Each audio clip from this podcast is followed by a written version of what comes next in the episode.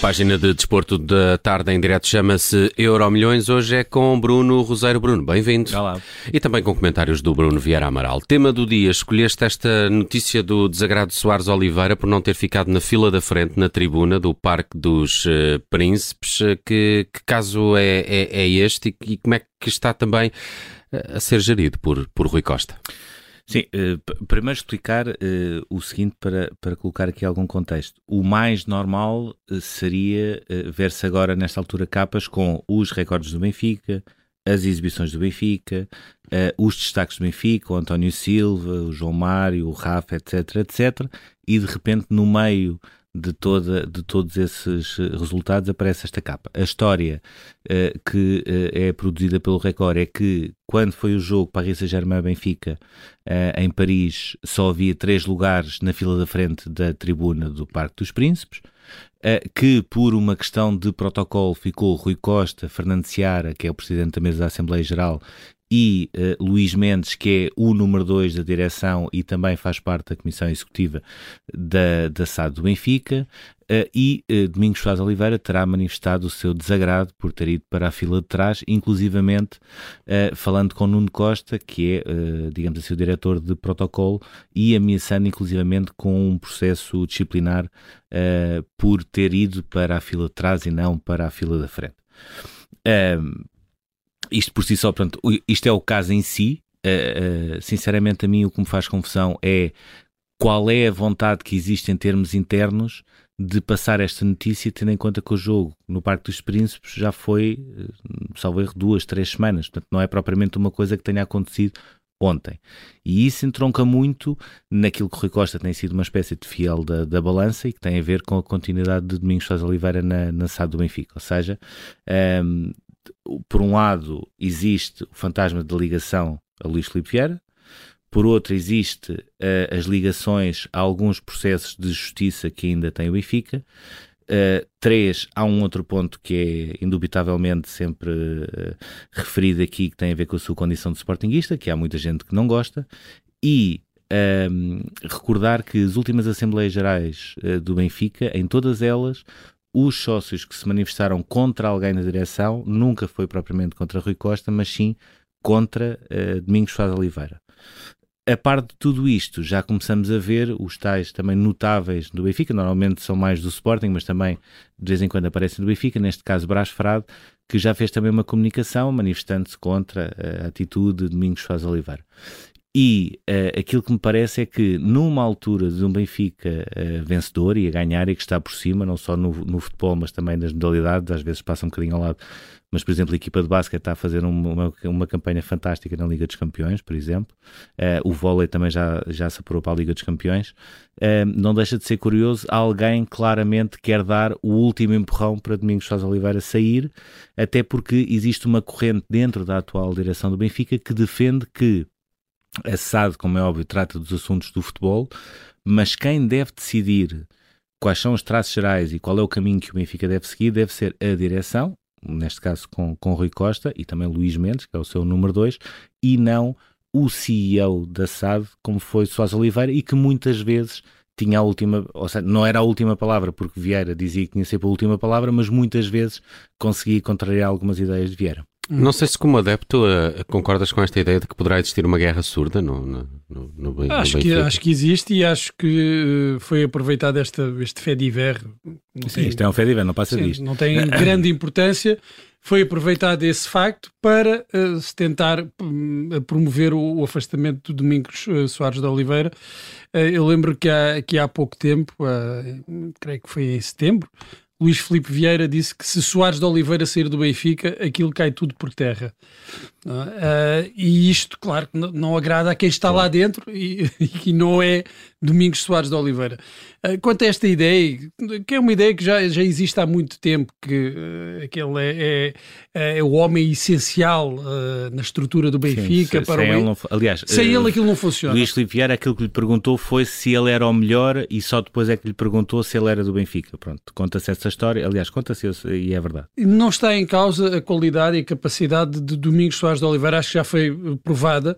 Agora, esta ideia de que uma estrutura depende de uma pessoa para funcionar, uma estrutura de um clube eh, da dimensão do Benfica, podia ser do Sporting ou do Porto, é, é absurda, eh, por muita qualidade que ele tenha e capacidade, fazer uh, depender uh, quase que uh, o sucesso, a estabilidade financeira do Benfica de, um único, de uma única pessoa é uma, uma ideia completamente Sim. absurda. Agora, há aqui também ao mesmo tempo essa tentativa de o afastar e que eu aí concordo com o Bruno, tem que ver com o momento do Benfica. O Bruno estava a dizer que um, neste momento devia-se estar a falar. Era o que se devia estar a falar. Exatamente, mas, e alguém pensou isto. Este, as coisas estão a correr tão bem que é precisamente neste momento em que as coisas estão a correr bem que atiramos borda fora o Domingos Soares de Oliveira. Porque quando as coisas estiverem a correr mal, não, não, não vai ser aí que, que, que se vai discutir isso. Agora, num momento em que as coisas estão a correr tão bem, é, é o momento, terão pensado algumas pessoas lá dentro, é o momento ideal para, para se livrarem de, desta, desta figura que continua a ser a polarizadora no, no universo do Benfica. E eu arrisco-me a dizer mais que é o, uh, onde saiu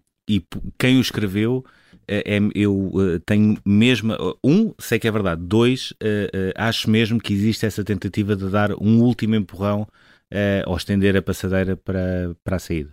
Muito bem, vamos ao futuro e vamos falar da nova coqueluche do Palmeiras, que tem apenas 16 anos e 3 meses, mas parece que já está a ser cobiçado aí por meio mundo do futebol. Sim, meio mundo.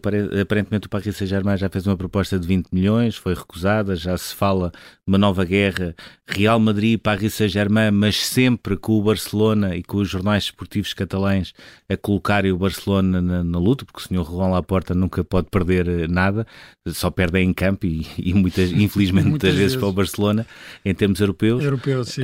Um, Agora, eh, eh, claramente aquilo que se percebe é, e o de Atlético fez um trabalho muito interessante, que foi estudar um, aquilo que Hendrick poderia ter de diferente uh, eu, eu, tenho algumas dificuldades em perceber que tipo de jogador é que ele é, ou seja, o, há brasileiros que o comparam mais ao, ao, Ronaldo Fenómeno quando era mais novo, outros que o comparam mais ao Romário uh, porque tem um centro de gravidade mais baixo.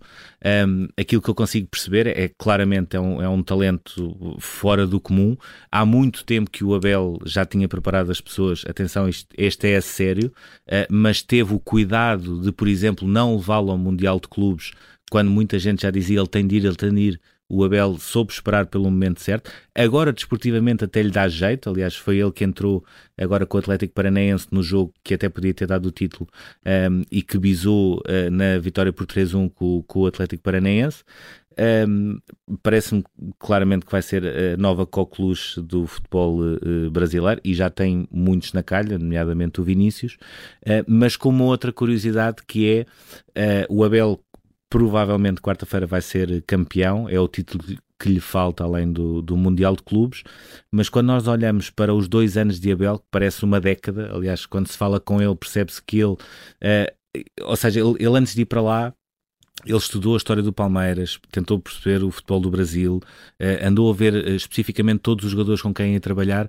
A única coisa que ele não estava preparado é o desgaste mental de jogar de 3 em 3 dias e ter de levar com aquela imprensa. Ou seja, a, a, a ele disse, ele, ele queixou-se disso e o coisas... Vampeta, ele queixou-se da pressão e o Vampeta de, recomendou logo. que ele voltasse então para o pau quando não havia pressão. Vampeta ao quadrado, que eu entretanto percebi como é que ele está, o Vampeta está, está, está o dobro do que era, já longe vão os tempos desse, desse médio, uh, mas o Abel estava preparado para tudo, isto parece que passou uma década, passaram dois anos. Em princípio, quarta-feira vai, vai ser campeão. Agora, Antes do Hendrick temos o Gabriel Verón, que já, já foi vendido ao Futebol Clube do Porto. Temos o Danilo, que é um médico que está lá, que também me parece que vai ser, vai ser uma fortuna que vai cair no, nos cofres do Palmeiras. Gabriel Menino, temos o Giovanni também, um miúdo de 18 anos uh, avançado. E portanto, o Abel, além de tudo aquilo que já conseguiu ganhar em termos desportivos, e se for campeão vai ser já o sexto título, uh, consegue ir também lançando miúdos uh, que têm retorno desportivo, até porque no caso do Hendrick, por exemplo, ele só pode sair em junho de 2024 quando, sair, quando tiver 18 anos, mas tem também esse retorno financeiro e, e claramente parece-me que o Abel, seja pela parte esportiva, seja pela parte, por esta parte financeira, é um treinador marcante, se não mesmo o treinador mais importante da história do Palmeiras. E eu acho que, falando do, do possível destino de, de Hendrick, eu acho que o Real Madrid deve estar na dianteira, por esses dois exemplos de sucesso, e tem sido coerente nisso, o Real Madrid aposta nessas jovens, uh, nessas promessas, nesses jovens jogadores, ao contrário do que fez na era dos Galácticos, em que comprava já, o produto acabado. Agora tem tido paciência de os trabalhar, como foi o caso de Vinícius. Vinícius não era o jogador que é agora e, e fez-se jogador dentro do Real Madrid, isso é um bom sinal e pode indicar uh, que o Real Madrid poderá ser um bom, um bom destino para, para Hendrick, mas também já correu mal no caso de Renier, uh, que foi contratado ao, ao, Flamengo e, e, não resultou tão bem. Mas há o Chomini e o Camavinga também. Eu acho que uh, Sim, os casos são de sucesso têm, têm sido de, o próprio Rodrigo também, e o Rodrigo também. Hum. Vamos aqui, uh, pedir-te, Bruno, se tinhas um minuto para contar esta um história. Uh, tu andas mergulhado na NBA, já percebi, agora é o, teu. doido. Só estou à espera que a economia jogue uns minutos com isso. Isso é que está quieto. Uh, assinalam-se os 16 anos da morte de Red Auerbach, uh, antigo treinador e também presidente Sim. dos Boston Celtics, um dos mais premiados de sempre. Sim, isto até vai um bocadinho mais além da, da NBA, portanto, ele foi treinador dos Celtics entre 50 e 66, aí ganhou nove títulos, depois passou para, digamos assim, General Manager dos Celtics, ganhou mais sete títulos.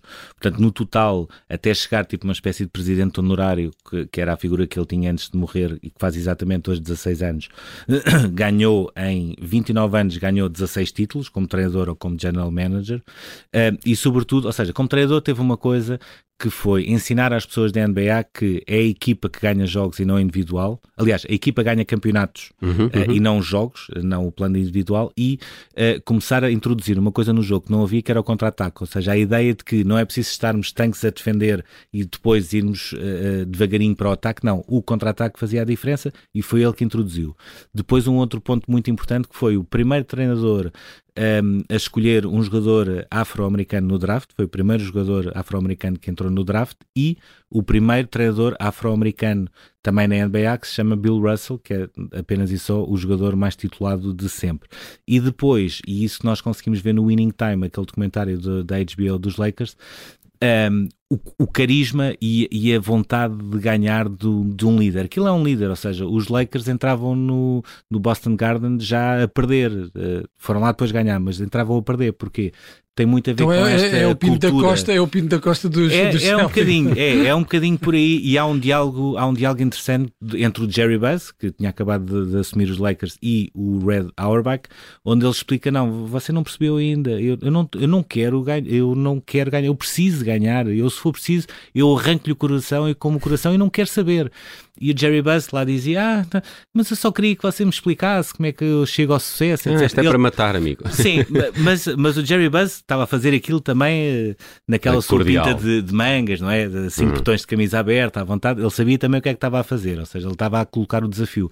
Mas de facto, o Red Auerbach aí é retratado daquilo, da maneira que ele era, que era um vencedor nato que conseguia passar isso para as suas equipas e por isso é que ganham também tantos títulos. Muito bem, está feito o Euro Milhões hoje com o editor de desporto do Observador, o Bruno Roseiro. Bruno, obrigado. Bom fim de semana. Obrigado.